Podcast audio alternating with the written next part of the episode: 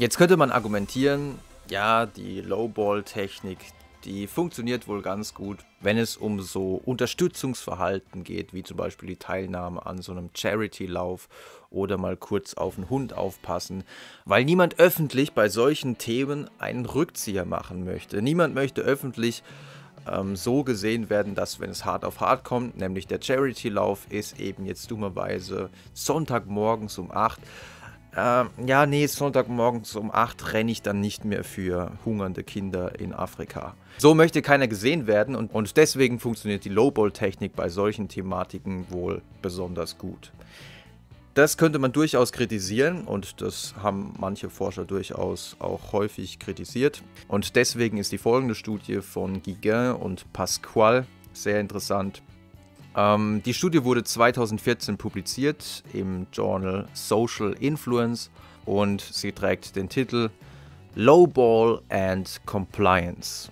Commitment even if the request is a deviant one.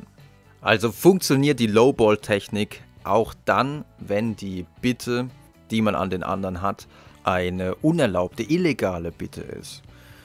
Also zum Beispiel, wie in Experiment 1 ihrer Studie gestehen, was passiert, wenn ich einen Passanten auf der Straße nach Feuer bitte und wenn er dann zugestimmt hat, ich einfach einen großen Joint auspacke, was in Frankreich durchaus ziemlich illegal ist.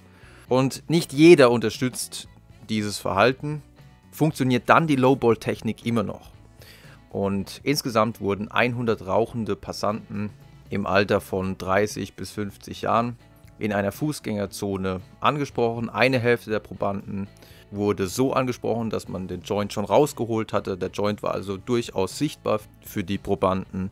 Und erst dann hat man nach Feuer gefragt. Und wie gesagt, bei der Lowball-Technik war es eben so, dass wirklich erstmal nach Feuer gefragt hat und dann abgewartet hat, ob sie einem Feuer geben. Und alle Probanden haben zunächst mal gesagt, ja klar, ich gebe dir Feuer.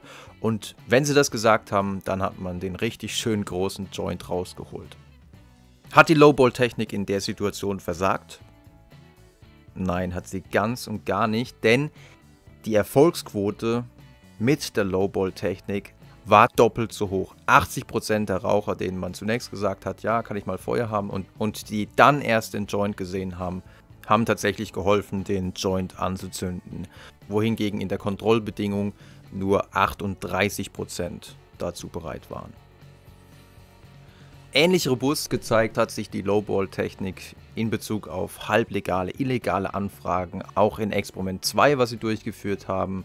Für dieses Experiment haben sie sogar 480 Fußgänger angesprochen, diesmal im Alter von 20 bis 50 Jahren. Thematisch ging es jetzt nicht mehr darum, einfach mal kurz um Feuer zu bitten, sondern thematisch ging es jetzt darum, ob die Versuchspersonen für eine lokale Zeitschrift bereit wären, sich in einer witzigen Pose fotografieren zu lassen. Das war also in der Lowball-Bedingung die Eingangsfrage, ja, würdet ihr für unsere lokale Zeitung einfach mal witzig posieren?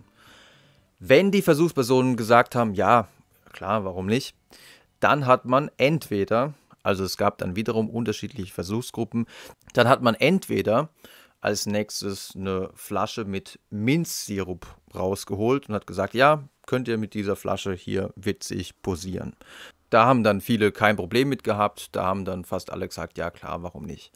Bei einer anderen Gruppe hat man als nächstes eine Bierflasche rausgeholt. Ja, Gut, mit alkoholischen Getränken dann witzig posieren in irgendeiner lokalen Zeitschrift kann man noch machen, ja, kein Problem.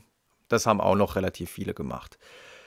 In der dritten Versuchsbedingung hat man eine Flasche Absinth aus der Tasche gezaubert und ja, das wollten dann nicht mehr so viele machen. Zudem, weil auf der Flasche ein großer Aufkleber angebracht worden war, illegal, absolut illegal und in Frankreich ist, ist Absinth auch verboten.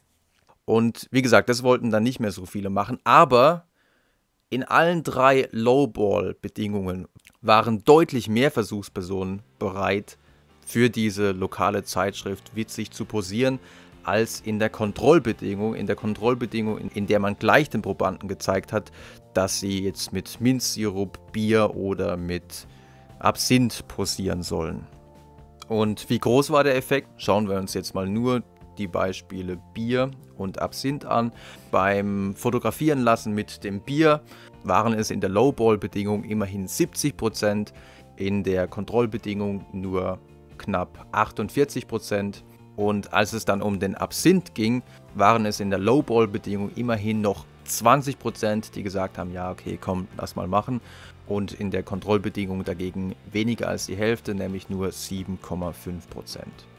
Das heißt, die Lowball-Technik scheint durchaus auch mit solchen illegalen Thematiken zu funktionieren, wobei man durchaus vermuten könnte, dass die Versuchspersonen trotzdem das Gefühl hatten, irgendetwas Gutes zu tun, denn immerhin unterstützten sie ja den Fragesteller und gegenüber dem Fragesteller konnten sie sich, indem sie nicht von ihrer eingangs gegebenen Zustimmung abrückten, als hilfsbereit darstellen.